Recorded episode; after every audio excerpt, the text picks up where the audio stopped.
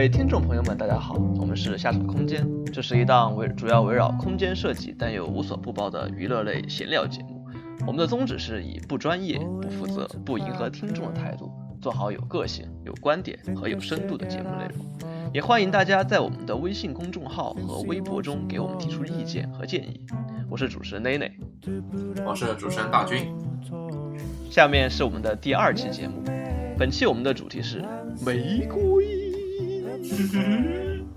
啊！一听到这个玫瑰就感觉很瞎扯啊。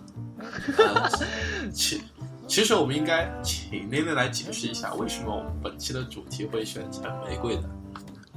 哎，就是我这两天接了一个鸭子，这个鸭子就是接了一个小的活儿，就是要做一个那个玫瑰的一个观光农业观光园，所以就是。我们就以这个农业观光园来讲一讲我们这儿要讲的东西。呃，但是随便接个鸭子的话，呃，为什么我们今天就突然以这个为主题了呢？啊，是因为我们内内在做这个鸭子当中感受到了非常多来自甲方和上司的恶意，所以说我们不妨先请内内来说一下他 他的玫瑰的感受是什么。啊，就是。就是农业观光园这种东西嘛，就是咱们我是学城市规划出来的，就是做一半感觉特别像，这感觉就是我，这这为什么我这为什么要我去做？这感觉是不应该让北陵的同学来做更专业一些吗？就做中途就是说，啊，这个我们要种什么花，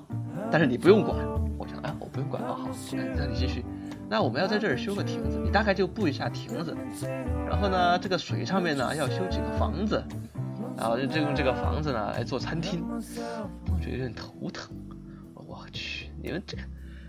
我又不用管花，我又不用管这个分区，然后就水上面修点房子，这儿栽点亭子就完了。我这不是做景观吗？你让我规划啥？规划啥？然后我又说是这个什么，感觉规划不是应该从什么啊产业什么角度嘛？然后他们做玫瑰产业。也没什么产业呀，就就就种点花，然后把花加工，然后做点鲜花饼，然后就以此再观光，然后再卖点吃的，然后呃，差不多就这样是一个玫瑰观光园了。于是乎，我就觉得这样的一个设计啊，对于我来说就是特别的蛋疼，就往往会出现这样一个并不需要，已经不再需太需要设计师在里面有太多发挥的时候。我们又该如何去做这样一个玫瑰园？它的概念又怎么去做？这样是个很很麻烦的事情。所以说，我们就觉得是不是就是因为内内在整个的这个这个鸭子的活动当中，没有更多的发挥他的主观能动性，于是抑郁了很久。于是，我们就来借就想借这次节目的机会，让内内来能够充分的展示他对于这个玫瑰园的宏伟篇章的计划到底是什么。没有没有没有，主主主要是听一下这个呃大军大军老师来给我们讲这个如何做好一个呃如何一本正经的做好玫瑰园这个项目。呃是这样，呃其实啊是既然这是这样，我们这样闲聊嘛啊，那么这个我们就觉得这可能这次的节目会是一个这个。呃，从大到小来完成一个整个的一个啊，说是什么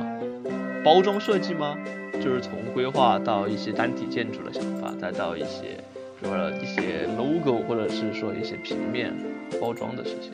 对，我们就就要把这个玫瑰园的 从最开始到最后的，我们全部都要来过一遍，就尽我们的可能做一个最宏伟的。玫瑰园设计的篇章，嗯，你觉得这个玫瑰园怎么做？就是玫瑰园这种东西，你说你第一反应你会想到啥？哎呀，这个玫瑰啊，这个就想到晚上了。为什么？为什么？为什么玫瑰会想到晚上？啊，因为这个想到了晚上，就想到了这种呃，这个、月黑风高的时候，这个，迎着月光，举着玫瑰，就要做一些羞羞的事情。呃，所以说这个呃小火车要开了，对，所以说这个玫瑰园给人的感觉就哎哎，就是那个月黑风高的夜晚的样子。但但但但是这个玫瑰的高度不是特别高，不不是特别容易遮挡视线的。呃，好吧，主要是有那个含义在里面。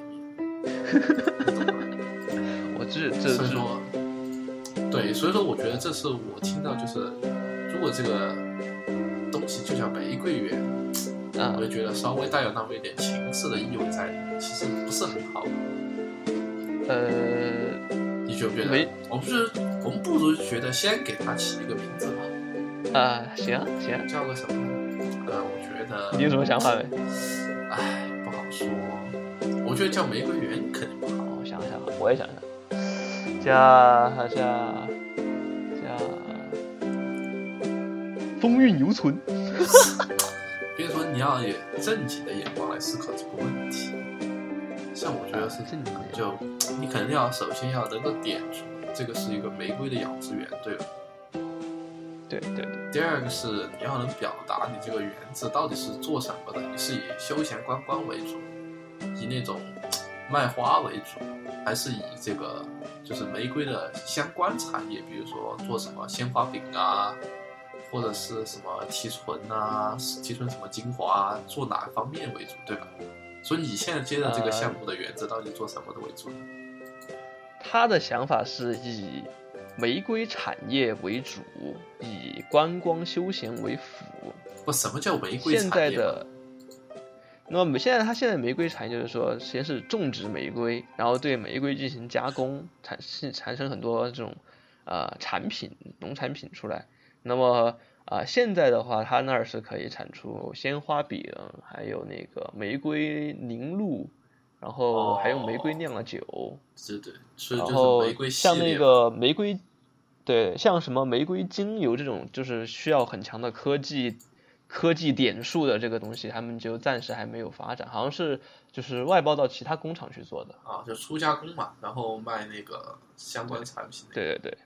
主要是以实用和那个观赏类为主。对，那还可以叫个什么呢？然后他们的以那个休闲产业为辅的这个条件也是，他们场地内有一些那种鱼塘，然后里面养了那种甲鱼和那个大闸蟹，哦，所以他们就希望能做一些特色水产餐饮的这种方向。但是你跟玫瑰没关系的嘛，除非你什么玫瑰，你可以做个玫瑰甲鱼宴嘛，对，玫瑰甲鱼宴，玫瑰蟹嘛，对吗？对吧？所以说，所以说这个名字，蟹搬下来蘸着玫瑰酱吃嘛，哇，所以这个。这个还应该叫个什么名字呢？叫玫瑰玫瑰横着走，叫个玫瑰玫瑰水中游。叫玫瑰，就叫个什么金色玫瑰，或者是什么、啊，然后呢？什么玫瑰辉煌啊，不行，有点像凤凰传奇的感觉。凤凰传奇哪儿不好了？不不不不不，我真的觉得像什么金色玫瑰，什么什么啊什么不，呃金金金色为什么要金色？金色代表了啥？土豪吗？不是不是金色给人一种生活的灿烂的感觉，懂吗？或者叫或者叫或者叫什么，或者叫什么，呃，春山玫瑰啊，或者是叫什么春山玫瑰，或者叫做半，或者叫半壶玫瑰嘛，对吧？半壶玫瑰啊，这也可以。对啊，就是要把玫瑰这个风雅的一面给体现出来，然后尽量的去去。哦，我现在决定暂时就叫做半壶玫瑰了。啊，行吧，行吧，行吧。好，这是名字的问题就解决了。然后你刚才也说了，它这几个就是主打产业是什么啊？啊，对，对对，那这几个产业的相关布局你有做了吗？呃，还是他们就不好了？做了。其实就是说，就是说我不需要去做，它就放那儿的。就啊甲方并没有要求对这个布局进行调整。哦，你可以简单介绍一下它那个布局对是怎么一个思考过程吗？行行行，它现在是整个场地是北，呃，整个场地大小有两百亩左右，然后北部是有条那个修的比较好的一条那个乡镇道路，那么场地内部从东北方呃从西北方向到东南方向有一条那个呃五五六米宽的一条小河沟，这样穿过去。那么在河沟以北，就是它现在有的场地，也就是它现在的一期一期建一期建造工程。那么现在已经有很多的玫瑰花田，然后有一个温室大棚，然后还有就是几块那个鱼塘，鱼塘占整个的面积可能有百分之四十左右，在北一期的这个呃这个西北方。那么整条这个小河沟的南侧是它预计未来发展的二期工程。以种植食用玫瑰为主，北侧的一期工程是以观赏性玫瑰为主，所以整个的这个布局，我这次设计是让，也不是我设计吧，就是它的要求就是北部观赏为主，然后做一些景观在里面，大概就是这个样子。啊，大概是了解了。然后它也，因为它现在是比较初级的加工嘛，它也就不需要什么。工厂啊，这种厂房类的也不怎么需要，就是给他个一两个屋子，他就可以做加工了。哦，所以整个是属于一个比较初期的一种阶段。对对对，感觉得到，就是它只是那种，就各个分区之啊，没有那种很明显的分区的划分，然后这个流线上也不是特别注意吧，我觉得是吧？呃，它在内外部流线上是就是有条道路嘛，然后内部流线它已经对进就是进行了那种方格网式的那种划分，然后那种方格网的那种那个划分的那个就是使用的一种硬硬质的那种道路，可能只有两米宽左右。这个容我请问一下，就是在这个重庆这个地区，怎么还有方格网道路？哦，这个地区在重庆主城区的西南部，在那个。哎，我要不要说这么明确啊？呃，算了，不要。就是那块地区，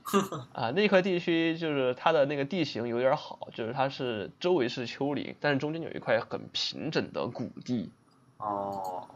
就地形上开始有点接近于云那个贵州这边的这种有类喀斯特地貌这种感觉了。哦，是这样。好。啊，它这样就比较呃，这就是平整的地方的视线还是挺好的。好，我是觉得啊，像刚才那种分区啊，其实。功能之间的不是很紧凑，嗯，其实我就大概想了想，你说要做这样一个产业园区嘛，嗯，一般如果我们采用那种前店后厂的这种模式，也就是你把你把就是生产功能和消费功能区分开了嘛，嗯，消费功能这个大区里边其实就应该有这个体验区嘛，所谓的体验区，就是什么。哎，学学习呃，体验一下农民伯伯的生活，去参与这种种植，对对对，种一下玫瑰啊，采一下玫瑰啊，割一下手指啊之类的。对，割一下手指是什么？就就是就是不小心被割了一下手指，对吧？对对，玫瑰有刺嘛？这这这个是，然后然后然后第二个是你要有休闲区嘛？你刚才说了，比如说你那个呃，这个餐饮娱乐啊，休闲住宿啊，这些肯定要有嘛？对。然后我觉得还有可以有一个，就是比如说你的售卖区域嘛，就你这里这么多产产品嘛，对吧？嗯，你也可以顺带就卖给这个来玩的这些人嘛，你可以有一个小小的那种哦展示区啊，或者什么区啊这种，就可以顺便就卖给他了，是吧？是的，是的，是的。这这个就是它的这个生产功能，呃不，这个消费功能这一大片区。对，你还有你还有那个你的这个就生产功能的这一大片区。就是肯定基本的，你要有你这个，就是真正的你的那个，就是大规模种植区，你肯定要有啊。就是体验区，就是拿给这个一般的同学们参与一下，对。然后反正弄坏了就弄毁了，但是你的大规模的生产区肯定要保证噻。啊，是的。然后你挨着生产区肯定要有加工区啊，对吧？对。然后你加工区最好肯定就要紧邻着这个物流区或者叫。储存区域嘛，你要把你的货物对交通交通上应该比较便捷。对对对，然后你这个区域完了过后，如果你好一点呢，可以有一个办公和研发合在一起的这个办公研发区，肯定要有。嗯，办公室区域。然后对，最后可能呢，如果它这个规模再大一点，可能还需要一个这个，就是有关工作人员的一个集体住宿啊，或者是这个就相关配套的一些。呃，对对对，就工作人员的配套区域，对，所以这样加起来就是很大的一坨就在后面去了。是，但这这个就是比较标准的那种厂厂区的那种感觉了。呃，是的，但是这种这种也有很大的好处，就是它那个因为这种功能就是前店后厂这种模式分离的很清楚嘛，嗯，就你的生产功能能够保障，然后你前期的那个休闲消费的功能也能够得到充分的一个使用和利用，然后相互之间的干扰比较少，是的，是的，就其实对，其实是一个蛮经典的模式，我觉得，而且就是它为什么经典的重要原因，就是因为它很成功。对对对，而且这种比较明确的这种分区也会在后面的这种流线的布置上比较便利一些。哎，对对对，所以说就如果一来就像刚才你说的那种，就是它的那种布局形式嘛，我会觉得 有点乱的，呃，叫有点乱，就是我觉得就还可以再细化一下，然后我也想啊，是特别是对对对，特别是它那个观赏区和它种植区的那个关系，我觉得，哎，不是很好。就是而且它那个加工生产和物流储藏的感觉没有和交通嗯。就，是进行一个连接的布置，是是是，就是感觉到时候会很肯定要有一部分的要穿越，然后 就会造成那个体验不好，是的，对吧？是。本来我最开始做了一版它的设计就是，呃，把它的功能区也调整了，然后对它休闲区也 细化了很多这个它的内部功能。但是甲方说：“哎呀，你做这么细干嘛？哎，我们这些不动的，不动的。”然后于是乎，然后就 啊，这个这个这个水产就在这儿啊，这个这个这边就全是看的啊，这边就那边就全是生产的，啊，就不用动了，不用动了，就这样，你就在点亭子就好，亭子停止。然后我于是乎就搞了好几天的对亭子，这这个就是很大的一个原因，就是你也不知道，就是它哪些是现存的嘛。有的时候它考虑到成本就，就没有办法，就是很好的改造它们。但是我觉得这也是一种设计条件，其实可以慢慢的那个优化优化啊，但也有可能也优化不了，所以就是是是，反正反正是，但我们现在谈的就是我们理想中的玫瑰园嘛，对吧啊？也对，和这个甲方的玫瑰园没有任何关系，所以说对对对，那就像不要想了我，我，觉得理想的就应该就应该做这种分离式的这种，是就你前面那个休闲区就可以做的很夸张一点，你后面的那个好好把生产功能和流线保证好就行，对对对吧？对，而且而且你那个可以靠体验区和那个种植区进行一个自然的过渡嘛，也不会觉得太突兀，反正中间就，是，这也是这也是这种农业园的好处。呃，对，就是大面积的生态那种嘛，反正我觉得总体量规划会好好一些吧。是规划还是。我们可以，我们在那那那规划，其实这个啊园区这种套这种套路其实已经比较熟悉了，但关键在于这个内部的一些细节，比如说建筑的这些如何做的更更玫瑰园一点。就假如说，假如说这个这个，比如说让你去做这个，让大军老师你做这个大门，或者是这种一个核心区域的一个这种建筑，你觉得要怎么去体现这种玫瑰的感觉？哎，老老老说，因为我们都是做规划的嘛，就做完了规划，呃，再再来讨论一下做建筑。和，万一我们又从规划的思路来做建筑，岂不是很傻？啊，所以，所以我们就先稍微天马行空一点。我其实我觉得，要是要是我的话，我就说这个大门做的像玫瑰一点，其实也可以。就像五粮液大楼那样嘛。哎，对，就虽然虽然虽然你会觉得很恶俗，但是但是它就是瞬间就点明了这个题嘛，哎是不是？对，我们给哎，我我我我就是就是先给听众朋友们就是就是就是解释一下这个五粮液大厦，这个就是五粮液集团厂区内的一栋楼，就是它的样子就是一瓶五粮液。对，就这种这种这种就就很如就如果我们把这个就是有没有设计感是一条轴，然后设计效果明不明显是一条轴，啊，那么像五粮液大厦或者这种长得像玫瑰花瓣的这种大门，其实它就是在设计感上处在最低值，嗯但是有没有效果上处在最高值的这种极端情况的这种对对对对对，这种一一眼就能明白这个是个啥对。啊，但其实呢，就是就其实我个人觉得哈，嗯我我觉得这种比很有设计感，但是一点都没有设计效果的这种相反的极端情况，我觉得这种情况会更欢，我会更欢迎它一些。呃，是它至少还好用。对，我我是那种比较这种功能的，不是叫功能，实用啊主义的就是对，就重点是不管你设计好不好看，但最后你要能够就是出效果，或者说解决你的设计问题。是是是，所以说，我就觉得这样这样就要好很多。当然，最好的情况是设计也很好，然后设计效果也很好，那个就是就是追求的，也是我觉得是所有设计师的作用所在吧。嗯 因为不要设计师随便来个甲方，也可以说啊，这个大门我要修成玫瑰型的就行。下一个什么梨花园，就是大门我要修成这个梨字形的就行，对吧？这个这个就不用设计师来了，只要网上随便找个梨子的图片，啊，呃，甩给下面的，交给哪个施工的，随便画一个这结构的就行了，OK。哎，对吧对对对，所以说就就其实不讨论的话，我觉得，比如说玫瑰园整个主题，大门修成玫瑰型的，这个游客中心也修成一朵玫瑰花型的，然后什么什么什么什么都是玫瑰型的，然后比如说主题色就是这个。就比如说大红色玫瑰的大红色、粉红色，还有什么蓝色妖姬这种，对，公共公共厕所也要就是玫玫瑰型的，然后每个花瓣就是一个小房间，对这种这种色彩，比如说这种搭配，比如说这个大红色的，就是一般的那种一般的那种区域，哎、这个粉红色的可能等级要高一点，哦是吗？这个蓝色的就对，就提示它是最高级的，哦对吧？就就一种很很简单的方法，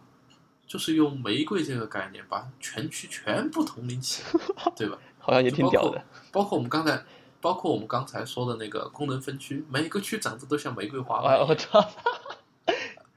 那个那个那个道路也修成那个像藤蔓，呃那个像不是像那个根茎的玫瑰根茎的那种感觉。啊，然后上面伸出那种那种分叉伸出一些很多树状哦，的，对，把把每一个把每一个区又统领起来，对吧？这样这样是不是你还可以专门再设置一个那种什么高一点的地方，可以看到那个被个，呃，对，你就看到这个玫瑰的这种分布的图案，是不？就是那个分布也画成那种就是玫瑰的形状，然后就是那种类似于那种对大地景观一样，那种什么麦田怪圈啊，对对对对对之类的，你就相当于就从就从最开头的这个规划到最后的，包括大门呐、桌椅板凳啊、色彩啊这些细部，全部都用玫瑰来统一。哎，可以可以可以可以，对对对，你这样就很玫瑰园嘛，是不是？就从头彻头彻尾的玫瑰园，而且我觉得这样绝对很出效果，对，就是平面图上看去就是是就是一幅这个春意盎然的感觉瑰盛，开的那种感觉。对对对，然后你进去了，哎，都是那种玫瑰，是不是？我觉得我觉得这样就是这个这个设计效果是绝对有的。嗯，是，怎么来衡量说的这个设计效果？第一就是别人看了你这个设计，懂不懂你在说什么？我觉得这个是一眼明白就懂你这个是玫瑰园。第二是你这个能不能够就是达到一个传播的效果？我觉得这个来的人都一定会发朋友圈。对对对，对所以说我觉得这是很成功的。如果 如果能够从头到尾都都拿都用这个玫瑰的概念来来做的话，我觉得一定会很成功。但是像我们就觉得这样很恶俗。对，而且里面还有涉及到这个建设的可能性啊。呃，对，我们先不考虑这个建设的可能我们就 就先来考虑我这个作为设计师的感受。我觉得像像我们这种就会觉得，哎，不行啊，这样做。这太太太但但为什么我？对，你会觉得就是感觉缺乏一点设计的要素在里面，对对吧？你会觉得，哎，就比如说这个大地就长得像画一朵玫瑰花，大门也画一朵玫瑰花，但是就为什么这种就是你开始觉得画一朵玫瑰花是一种没有设计感的一种感受呢？就是有没有思考过？就感觉就是这种这种玫瑰花，还有我们之前说到这个无良叶，这个它都是一种就是就是就是实际存在的某种东西，它就是这种象形的这种这种这种东西，就是感觉就是并没有进行过一些美学的抽象或者加工，就是它没有它就是一眼就被看完了，就是一眼就能明白。正是这种一眼就能明白，导致它没那么有那种玩赏的那种意味在里面。我觉得这种设计以及这种相关的艺术，不就是有一种就是人自己再去解读这个过程当中存在着这种一种迷思这种感觉。对，我觉得就也是从美学的方面在展开这个。然后我觉得就从设计而言的话，我觉得就是它就是比如说刚才这种玫瑰系列全部拿下来嘛，的，无尺度感的画，比如说你在大地上画一大朵玫瑰，然后到门上又刻一小朵玫瑰，就第一是就是尺度感没有了嘛，对吧？因为你嗯就是大地上的玫瑰本来画出来应该和你门上的是有所区别的。第一是没有尺度第二是第二是没有没有那个没有没有等级秩序，那就是说英语里面所所谓的 hierarchy 嘛，对吧？它没有一个，因为因为没有尺度，所以说导致它没有一个等级秩序。比如说，就是我感受不到，就是你的这个门上的玫瑰告诉我它更像玫瑰，就是就是门规一点，还是我大地上的这图案给我的一个感觉是它更重要一点，对吧？就是在提示它更更重要一点。嗯，然后我的桌椅，比如说桌椅、碗筷，像你说厕所都是玫瑰，那么我一眼进去望望进来，我不知道哪栋建筑是中心建筑，至少在玫瑰的这个意义上它失去了。但你说我可以靠花瓣的大小啊或者什么来区别，但是你至少在这一点上弱化了这个感觉，对吧？所以说我就觉得，而且这样感觉这样大量的人造性的东西，它和这种生态的这种农业观光会不会又是有点这种呃相悖的这种意义？啊、对，我们现在是在讨论这个到底为什么没有设计感，啊，好好好，对吧？嗯，就等会儿这个问题了再说。这个现在说第二点，这个第三点为什么？还是在于它没有一个秩序，没有一个 order 在里面，对吧？嗯，就就我个人觉得啊，就所有的凡是有设计的东西，它是一定存在秩序在里面的。哪怕啊你是看起来很混乱的作品，它也一定是有你没看出来的秩序在里面。啊，是这个是，对，所以说为什么说什么蒙德里安或者是康定斯基这种，就是这种绘画对设计的影响要远远大于，比如说莫奈的这种印象派，或者是呃这种像达芬奇他们那种啊，其实古典绘画里面的嗯关于比例对于现代设计的影响还是很深厚，但是我觉得对于现代设计影响最深厚的还是以蒙德里安或康定斯基他们这种以构图、为结构主义对来表达的。但其实你你看康定斯基的那些实验性的作品，啊，里面都是圆啊、弧线啊，然后到处交错，然后色块到处到处都是，你看不出你看不出它的秩序感在哪里，但是你会觉得这幅画很稳定，就哪怕你看得到里面色块的冲突，但是你还是觉得这幅画不会让你感到，就说这是是一个随便乱涂鸦的，为什么？是因为里面有我们这些不懂的大师的秩序在里面。隐含的秩序在里面。对，所以说，所以说，比如说像刚才那种玫瑰吧，你的，因为你到处都是这种长得像玫瑰花一样的，你的建筑不可能在一些细节上面做好那种对位啊、轴线啊，或者是形态之间的相互呼应、正负空间之间的一个交错和一个叠合，这种都做不到了嘛，就变成了大家都是在那花在那撒的，对吧？嗯嗯，所以说我感觉你有没有感受到，就是如果我们从这三点开始再来梳梳理一下刚才我们说的那种，就是很草的那种玫瑰的概念，我们可以把这个原来不是用这种看起来很恶俗的这种玫瑰的概念，可以进一步做下去，说不定能够就是最后能够反而做出一个很好的作品。那来大军老师就跟我们说一说。就如果我们着手开始解决这三点的话，你就觉得，我觉得嗯是有可能的。行，试试呗。对，就比如说第一个尺度感吧。啊对，吧？我觉得说到尺度感，你那个在总图上画玫瑰 这种行为，简直就是反人类啊，对，就是你刚才说的嘛，就是这种和这种生态上帝视角。对他对他对这个就是你说的所谓的生态的破坏，肯定第一是代价是巨大的。你因为你要改变整个地形来做你这种构图嘛，对吧？嗯这这个是肯定不行的。但是在总图上，我觉得还是可以体现这个玫瑰的这个意思。意象可以表达出来。对，可能可能就是那种近似一朵花瓣的那种形态吧，对吧？一朵花瓣，啊对，就是那种比较有那么一点点曲线的意思，就不要做的那种，就是不要做的太方正，意思就是，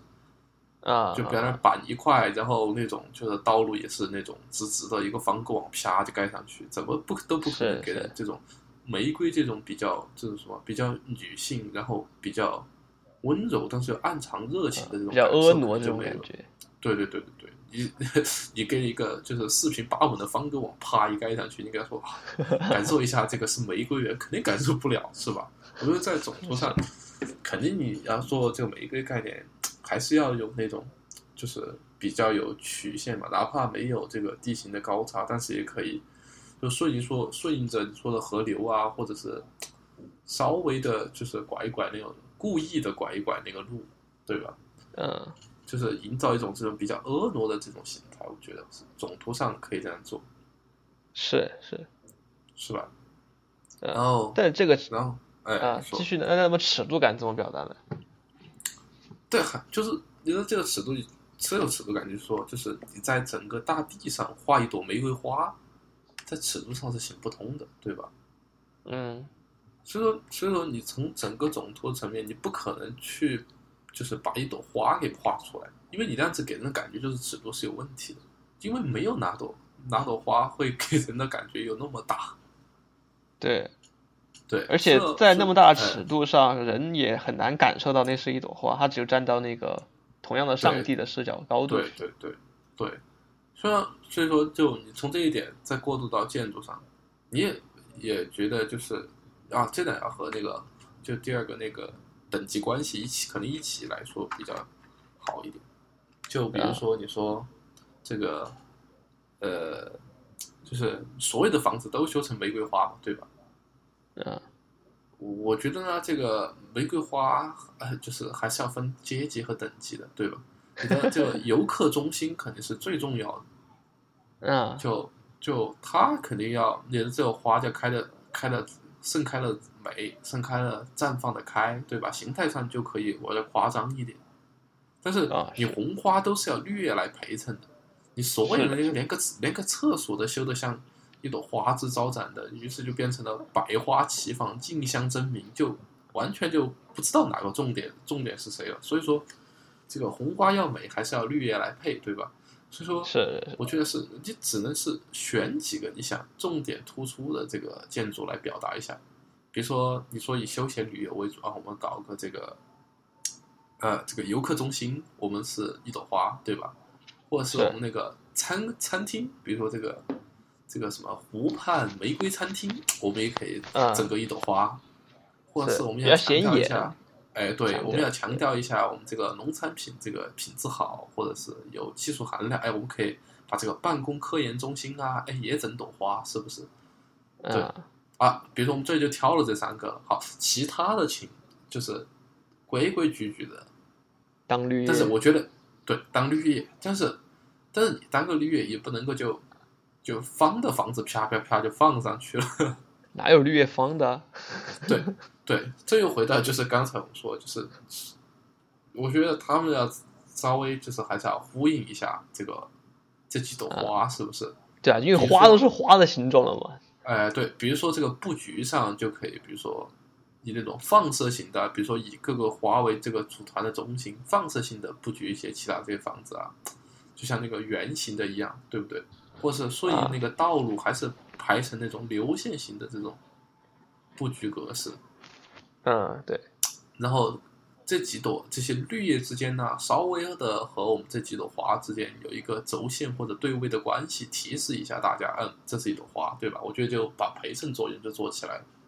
嗯，是的，然后你的这几朵房子一样的花，对吧？你是做成就是就是长得像一朵花一样的建筑形态呢，还是就比如说在立面上做那种像玫瑰花一样的这种隔山栅栏，或者是这种幕墙上的那种打孔啊这种做法？我觉得也是可以选择的，对吧？就像你，呃，对，这是你这进一个尺度的选择了。对对对，因为你这一步选择了过后，就决定你下一步大门这些更小的尺度上应该怎么来体现你的花。比如说对，你这里你这里就是也做成一朵花，那花枝招展的那种大一，比如说一整朵玫瑰花的形态，然后你大门又做一朵一整朵花，一整朵玫瑰花的形态，那给人的感觉就是你大门也是一整朵花，你的一栋房子那么大也是一朵花，哎，但他们两个为什么大小差距这么大？对吧？嗯就会给人一种不协调感，就是明明他们应该是一个东西，但是大小却出现了这么大的反差，嗯就就会就会很不协调啊！你这种感受就是，所以说我就觉得，嗯如果你这个，比如说建筑是做了整朵花了，那你门嗯可能就就要表现，比如说一朵花的局部，或者是就只是用那种玫瑰花的花纹就行了，就没有没有再去再做一整朵花的那样的形态。我觉得那样的话，你就可以就是、对从一从你进门开始一个小尺度，再到一个这种建筑的一个更大一个尺度上的玫瑰花，再到你在园子里面漫游，感受到了这种玫瑰花的这种，然后最后你站在这个什么高处看到了大体上是一个玫瑰花瓣的轮廓啊，这种这种尺度就逐级逐级的放大起来，然后我觉得这种感受就比较统一，而且还有一个，因为你尺度这样逐级逐级放大，其实刚才说你这个建筑的等级关系和整个场地的这个等级关系就逐步建立起来了嘛，是的，对，就然后不会出现那个喧宾夺主的情况。对，然后你这样的话，你的那种就是秩序的，包括对位轴线或者那种关系的明确也也肯定可以建立起来。这样的话，我觉得就会是不是好一点？啊，那我们解决了几个问题了？呃，我们现在已经解决了最粗俗版的玫瑰问题。嗯，对，现在现在我们现在我觉得现在这个作品拿出来呢，就可能给人的感觉是有点像什么呢？很功利的一个竞赛方案的那种感觉。啊，会有一点。对，就是就是就是，第一是我直白的表达了我的这个观点，第二是我用尽的手段来表达我这个观点。对对对，对，这个像是一种很功利的那种竞赛竞赛方案，就感觉是这样的。但但为什么就是感觉啊？是因为就是我们觉我觉得还可以再提升一点是什么？就是你这个观点还可以再提升一下，是吧？是就因为这观点应该怎么去实现？对对，因为我们说做这个玫瑰，就感觉我们就什么都要做成玫瑰形态一样，就感觉就玫瑰的这个概念就只有它做形态了，是不是？对对对对，应该可以从更多的角度去入手，去把它变成某种概念或者什么，呃，而不仅仅就是说这个就是就是做这个形态也算是玫瑰的概念的一种，对吧？对，只是一种。对，但是就这种概念，你就会觉得缺乏一点，就是那种精神上的气质。是不是？那那大金老师来给我们解释一下这个精神上的这个气质，怎么样才做到精神上的气质？嗯，就就你想嘛，这个玫瑰嘛，这个对吧？它形态是一方面，但我们说到玫瑰，我们会想到我们会想到这个爱情的热烈，对。啊，我们会想到这个罗密欧与朱丽叶，对吧？如果如果就这个，我跟我们刚才提到，会想到这个女性的这个婀娜、柔美，但是同时又有这个自我，同时又有坚定，同时又有那种热情在里面，对吧？我觉得这是很多方面可以展开联想。但是像刚才我们那种就只做玫瑰形态的方案，你你觉得就没有怎么表达这层方面的意思，是不是？就没有把玫瑰的感觉比较这个肤浅对对，就没有把玫瑰的这种感情给传达出来。啊，当然了，啊。如果如果这个方案可以把我们刚才提到的这些各个方面，比如说给人爱情热烈、女性的婀娜多姿，同时又这个坚定的内心给都表达出来，我觉得这完全是大神级的方案，我我辈是肯定做不出来的。我们可以呃挑那么几个来试一试，反正就是理想中的方案嘛，对对对，就是不一定在规划，比如说在某几个建某个建筑上面来体现某一个这种感情之类的。对，让我挑的话，我就想去表达一什么，表达一个这种热情，同时这啊个，热情。对坚定的这种概念在里面。那那你试试，你试试，表达一个热情而又坚定的这个建筑。对，就我想的话，就你想表达这个嘛，就首先第一个是要热情的话，首先这个，呃，你这个违和不能够太强吧，就你不能够、就把这个房子给开的就只有一个小小的入口，然后里面就是一个环线，一个内院包裹起来，对，就只有一个内容。我觉得你的开放，首先是就是它要有一个这个流线更舒展的这种形态。对对对，应该至少有两个入口啊，这种比较灵活。第二个是我觉得就是就是体量上要分散一些，就是不是一个大体量，不是一个大体量在那里，对，而是可能是几个小体量的一个组合。啊，因为这里是是刚才说到的流线上，它会更更自由和一和更舒展一些，对。然后你也感觉到，就就是是它的亲近性会更强一点，对吧？对对对，就比如说那种多个小体量形成的一个组团，然后它就相当于是利用它这个组团之间的空间，它就模糊掉这个这个和外部这个关系。对相当于你从外面进去，先慢慢慢慢慢慢就进入到这个建筑的内部去。对，但是这个热情的话，我觉得就是热情要还是要有那种夸张的，就是表达在里面。我觉得就比如说这几个小体量之间，可能就是那种尖角啊那种成分比较多的，就不是那种方的或者是圆润的那些体量。我觉得就是要有那种走尖角，可能每一个都有一个尖角，而且这几个角之间还要相互的有就是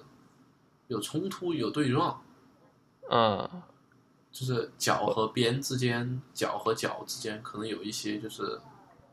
相互的一种冲突，形态上的一个冲突和对抗的那种，或者说有那种张力勾心斗角，盘盘烟，圈圈烟。呃，差不多是个意思，只是是空间上的这个意思，对吧？你因为你你这样才能够感受到就是整个的那个形态上的一个动势嘛，就才你啊不不会觉得就是这个感觉很平稳，只是热情好客嘛，就像给人感觉是像一个老大妈在里面，是呃不是就是你 隔壁的阿婶啊这种 特别特别热情的那种，特别热情的特别热情的邀请你去他家吃饭我觉得来来来来来来吃一点吃一点，我们家今天最近才做了什么这什么。这种这种和玫瑰的这种炽热的感觉，我觉得是不一样。所以说，我觉得要啊我来表达就就愿意去用就尖角，而且你用尖角有个什么好处啊？你可以在形态上稍微模拟一下那个玫瑰花的感感觉。呃，对对，所以说我觉得这样做会有有那么几个意思。然后啊，然后你这个张力有了，玫瑰有了，对吧？然后啊我觉得还有一个表达，你不是还表达这个坚定嘛，对吧？对啊所，以说，我觉得表达一个坚定在里面的一个，就是因为刚刚说有一个动词，所以我觉得还有一个是在形态上要比较完整，就是说啊不要、不要去抠那些，就是一天就是把那个体量给做碎了，就到处开口啊，到处开洞。它应该嗯这几个体量之间都是一个比较完整的形态。这样一个什么好处呢？就是这几个体量之间，因为比较完整，所以给人的就感觉是比较沉稳、比较比较沉重那种那种整体感就会比较强。啊这样的话，我觉得很坚定是能够有所体现，对吧？啊，我的感觉可能是，比如材质方面的这个哎，选择，对对对对对对对，就是啊材质上你想怎么选？是嗯，最开始我听这种尖角，然后感觉我本来会以为就是类似于这种，呃，玻璃玻璃钢架，呃，玻璃和那种钢结构的这种架子这种组合搭起来的，就有点类似于这个蓝天组合卡拉特拉瓦的一种这种感觉。然后，但是干秀又要又要坚定的话，感觉更多还是可能会往卡拉特拉瓦这方向偏，就更更多是采用一些比较呃实比较坚实的一些材料，比如说石材类的或者混凝土的这种感觉的。哎，但你刚才这么一说，我觉得其实未尝不可以，就是用那个钢和玻璃来做。我觉得可以把，比如说用钢和玻璃来做这个尖角，然后形成一个室内的，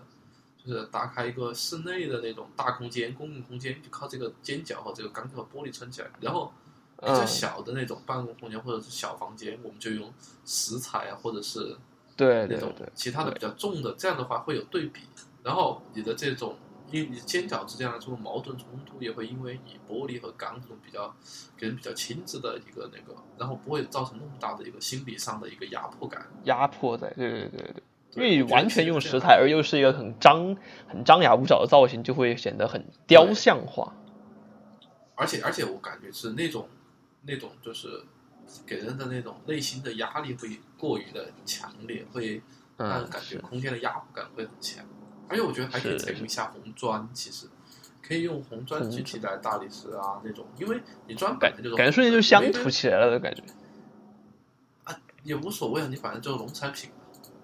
嗯，是，对，而且你红色可以刚好可以和那个玫瑰的红再稍微的映衬一下，啊，是，这倒是。稍微点一下题，我觉得可以，对吧？啊稍微用就是厚实的部分就用砖和对或者石头是挂彩来做，啊，或者部分使用，不不完全使用，对对不是对，这样也会可还是可能以灰灰色呀或者白色的这种纯色为基础，才能衬出，比如说一些，比如再种植一些蔷薇进行这样爬上去，啊，哎它才会才可以衬出旁边这种花卉的这种颜色。对我也是就有这样的一个感觉在。是，是，对，我觉得就这样，你我觉得，呃，会有一点，会有一点那种表达吧，就热情和坚定的这种信念在里面。如果我来做的话，是，那热情，那要是那那我们再细一个等级，刚才说到这种建筑体量啊，还有材质这些，我们再细个等级，就就是热情，比如说，假如说我把那个就是入口处，它主入口处装一个那种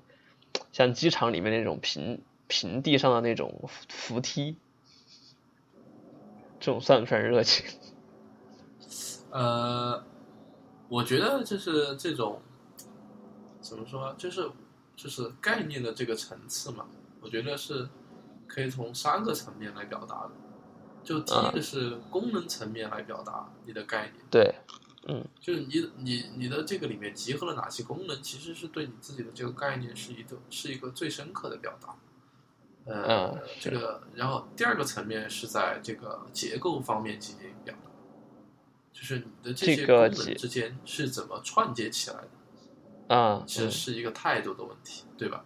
比如比较简单的住宅，我们一般的开门有一个玄关，你过了玄关才进客厅，才进厨房，这是一种观点。啊，我有一个观，我也要做一个概念，叫什么？我专门给那种特别特别忙，然后或者是我要做一个共享的一个厕所空间，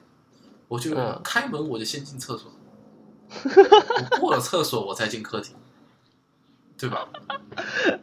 先染一身味儿再进去是吧？哎，不是不是，这就是我，这就是我从结构不，它方面开门是男厕所还是女厕所？啊？你们家里还要分男女厕吗？但是万一这个啊、你开门有人在上厕所不太好吧？呃，这个你可以开两道门，就是那种外外置式的那种洗环洗间一样的，你先进外面洗手的，然后再开一道门进真正上厕所的就行。但是我想表达的是，你这个先进先进厕所再到客厅和先进玄关再到客厅，你哪怕他们空间上长得一模一样，但是你通过组织了这个各个空间之间的结构，其实也表达了你自己需要做的一个概念。我觉得这是嗯第二个层次上的对概念的表达。第三个嗯层次上对概念的表达，也就是说所谓的，就是地理也好，社会也好，或者是或者是文化这些方面也好，就换话就是说，也就是建筑学里面最喜欢说的这个 context 文脉的，对 context 的表达，就文脉翻译成中文文脉，就感觉总是和文化或者社会历史有关。我觉得不是，就 context 它本身是各个方面更泛一点感觉。对，包括你地理形态啊，包括你水系啊，包括你什么其他周围的那种建筑物的那种肌理啊，我觉得都是一种 context。嗯，对，我觉得你从这个方面做，就是在第三个层面上对这个问题进行表达。嗯，所以我觉得就是在这三个层面的，然后但像我们刚才，其实其实我们刚才做的那个是在第三个层面进行表达，对吧？我们去表达了，相当于是表达的这个玫瑰的这个文化，或者是它的这个社会方面的这些要素，在进行表达。对对对，对，但我们还有一个第四层面呢，就是说我们来说，就我觉得不是设计师应该做的做的层面的事情的，就是 从这个形态上进行表达。嗯，但这个形态上也也形，也也和那个那个 context 这个里面的那个，比如说玫瑰的，我们是从玫瑰的形态中抽象中得到的。不，呃，对，我觉得我这里说这个形态上表达是指这个纯粹形态上的表达。哦哦，就是象形是那个就是象形，哦就是要做个什么概念，哦就长得像。哦，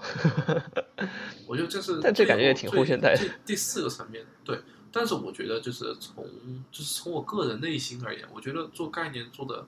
最好到最弱的排列的层次是从第一层次向第四层次下潜的嘛。嗯然后，然后一般你做到一个更高层次的那种东西的时候，你后面的层次都会跟上。但如果、嗯如果没有跟上，就是你的概念就是没有落地嘛，没有没有没有那个没有没有进行更好的一个增长。所以说，我就觉得，就现在说刚才是从第三个层次来做这个问题。如果我们开始就是往更高一个层次爬，从第二个层次，也就是这个结构关系而言的话，其实我们刚开始的那个，就比如说前店后厂这种模式嘛，其实它嗯就是一个结构关系上的一个概念，对吧？是的，是的，对，相当于说布局。对，就这种是一个总体，和你这个周围的文脉和你周围的这个什么文化历史都没有什么关系，就这个是在这个层次。而前店后厂更高前面的就是我们说的所谓的这个功能上的一个概念的，比如说相关的功能策划，你可以做什么，哪些，东西。有什么？对，比如说你玫瑰园里面，你现在那些都是我们想得到的嘛，那种，呃，吃喝玩乐，然后种植卖花这些，是不是？那比如说我这这里面我要搞一个这个，呃，比如说要搞一个这个，呃，我也不知道玫瑰到底是秋天开花还是春天开花。嗯，它开花期好像很长，就是除了冬天我们都可以开。对，比如说，比如说，那就是那，比如说，我觉得就可以搞一个什么呢？就我们功能上，我们就可以整一个，比如说这个叫做插花学校，可可以，有点意思。或或对，或者是或者是花这个道类的这种感觉。对花道，花道和茶道又结合起来做啊，这种对吧？一一旦一旦我们在这个，比如说你发现没有，比如说我们要说我们要做一个这个花道的学校，这个功能一旦放进来了，你后面的这个结构必然会受到这个功能的影响。你不可能不可能我们再像前面那种，就是虽然也可以做那种前店后厂的模式，但是你会觉得有了这个功能过后，你的这个花道学校到底是算你的后面的厂呢，还是算前面的店呢？对吧？对，它其对对实不像结构的是一种影响单纯的消费行为，也不像是一种单纯的生产行为，嗯，它必然会说到我们刚才的这种结构问题。你结构问题变了，你后面的形态不跟着变吗？你对于这个嗯花道学校，你要怎么来展示这个花道，对吧？你肯定又要从这个啊、花道相关的啊和玫瑰之间的结合点啊来做这个方面的。所以说，我觉得就这样概念就一级一级就下来了。对对，对，所以说我们现在现在刚才我们就倒着在做，哎，但正着做也没太大必要了，因为我觉得、呃就这样了。因为确实，我觉得一流的设计师都是就是从功能上就开始做起，比如说库哈斯的很多作品都是分析了前面很多相关的经典的案例和相关的功能建筑它里面的缺失和没有什么，它会置入一些新的功能在里面，同时。那种叫做巨大性的或者结构性的改变这些功能之间的组织形式，来产生他的作品。对，所以我就觉得像这种真的是超一流的大师的行为。是他的这个逻辑的这个方向很明确。对，而且就是不是一开始就做一些就是那种小花样，对吧？不就不是从嗯文脉或者是从那些乱七八糟的形态入手做一些小花样。我觉得像像就是我们特尤其是规划类的这种概念，很容易就陷入到一个小花样的一个地步当中。嗯，是的。对，动不动主要我觉得恐怕是激活因为规连接。但我觉得可能是因为规划这个和建筑不同的是，就是说它的发挥层面不容易走到太太后面去。啊，不是，我不是这么认为的，因为我觉得大凡就是我们现在至少课程上的规划，到最后总是会落脚在城市设计上面，就很少见画了总规图或画空规图，不叫你做一个简单做一个城市设计的作业在里面。你一旦落到了城市设计上面，其实就我觉得就是你在很多层面上，因为你在形态上就有了表达的可能性的嘛。你只在总规层面，你没有办法表达一个形态或者对于一个文脉上的一个处理。但不过总规、控规这种是根源阶段是，比如说总总规是在控制你刚才所所说的第一层面，就是这啊，就是所以说就是就是该是什么，该有什么。嗯，但是然后再进一步的话就在我们做，嗯，我觉得也没有，就是不是，就是没有在这一层面上展开更多的那种就是创造性在里面。比如说，因为因为现在你的表达，就比如说你做总规层面，你最后画出来那个图总是那几个用地，你不可能涂个其他的颜色，对吧？但是其实现在很多很多，一方面是现实的问题，是你有些颜色涂不过来了。比如说，比如说，比如说一些很很明确的那种，就是现在那种，比如说重庆很明显的空中商铺这种问题，它是居住和商业混合的。然后，当然你也可以图个什么，你也可以涂商住二建，你对你也可以图个商住在里面，但是它和商住所表达的这个概念就完全不一样。你你图个商住，表达的意义是这个地方可是以居住为主，然后混合商业，对吧？嗯，啊，当然也是也有可能是我才疏学浅，我还不知道这个还可以表达以商业为主混合居住的这个概念在里面。呃但，是这恐怕就是指标的表达吧。我对我其实我还不知道这种表达，但是你这里面是商是商，住是住，还是这样的一个概念。但是现在很多东西变成了商住是真正混在一起，嗯，比如说更你有为混合。很多那种现在，对那种在居住区里面开的那种店铺，它也不需要你临街开个门面，它只要有 app 它能上去，它能在网络上挂个招牌，有人来它就可以做生意，它但是它人住在里面，你这个时候再标商住，其实和这个指标不一样，因为你你真正画这块地的时候，它是写的是居住是吧？但其实这个才是真正的商住，对，所以说就是有那种高层里就是面，其就是有的旁边有几户是住的人，然后这边有几户已经改造成吃饭的那种店。对对对，这种这种这种很常见，但是你总归上表达不出来，对吧？是而且另外一方面是，我觉得就是现在总归做法怎么说？呃，还是你可以在功能上做一些就是创新的，我们是可以在上面做这种点子。对，可以做。对，比如说可以做一个那种，对，但是就是就是一块地是就是一块地是居住和它是公共服务，就它对周边的影响就会很大。对，这创新点一般是在这种地方。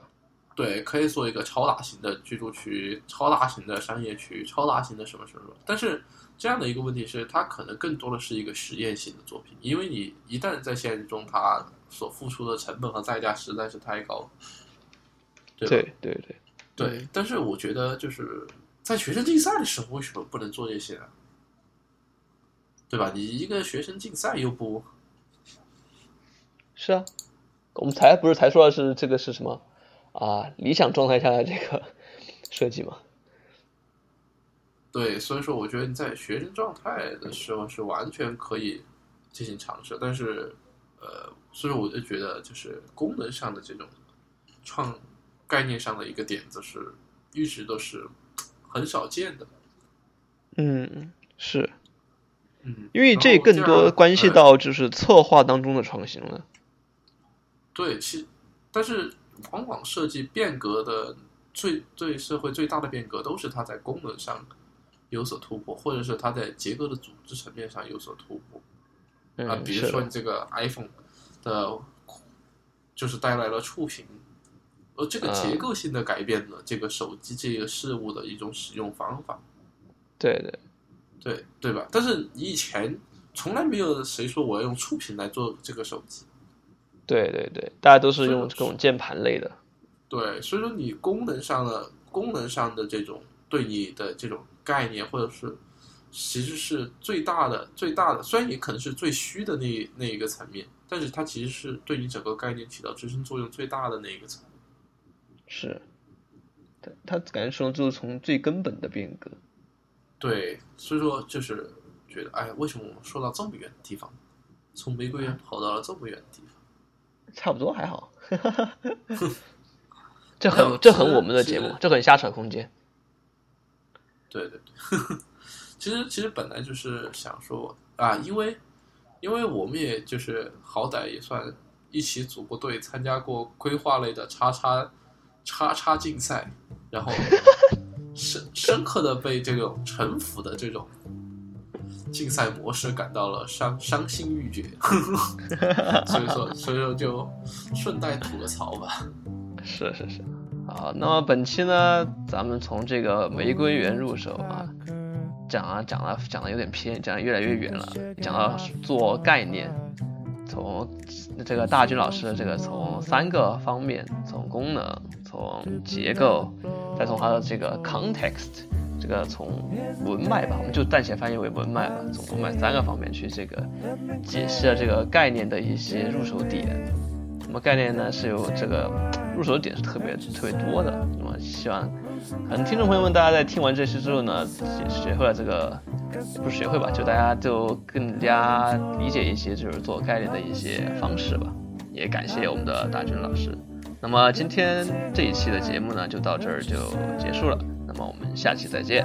拜拜。这里是下车空间，拜拜。